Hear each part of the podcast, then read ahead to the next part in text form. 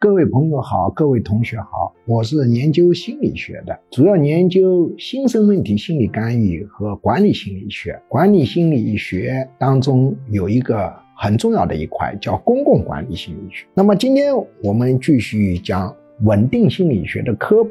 当然，科普呢肯定跟学术专注上课讲的是不一样的，相对来说要简单一点。今天我们从学术角度。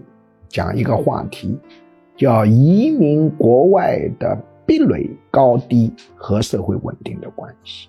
那么，对于社会稳定，从专业的一个角度深入的思考，有一个重要的因素，这是一般人难以理解的，就是这个国家的人要移民国外，它的难易程度跟社会稳定是有密切的关系。就是这个国家的人要移民国外。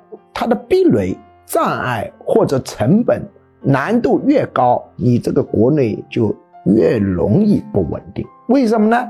因为牢骚分子、不满分子堆在内部发酵，他出不去啊，那就在内部使劲的搞。如果他不满，可以比较顺当的或者难度相对低的出去，这个社会就容易稳定。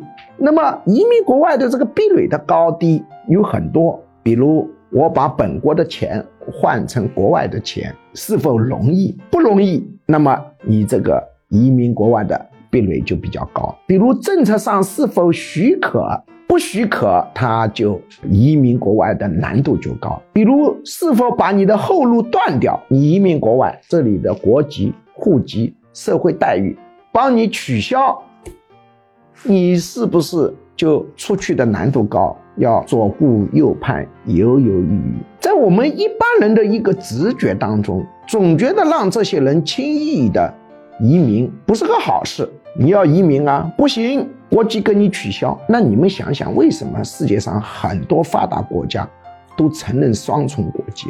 它有原因的，原因就是什么东西呢？你不喜欢我们这个环境，大家就一别两宽嘛，何必硬要把你扯在这里？就像一对夫妻整天吵得个要死，明明是个冤真会，还不如判他离婚，一别两宽，何必硬把别人算在一起？以前佛家讲啊，硬把有憎恨的人算在一起。是属于很大的缺德的事情！比如说，我是国有企业的领导，我没法开除你，我让你难受怎么办？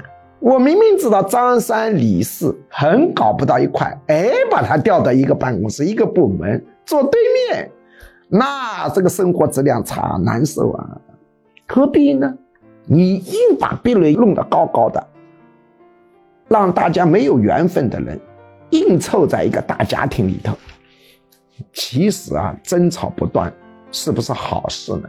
这个呢，可以商榷的。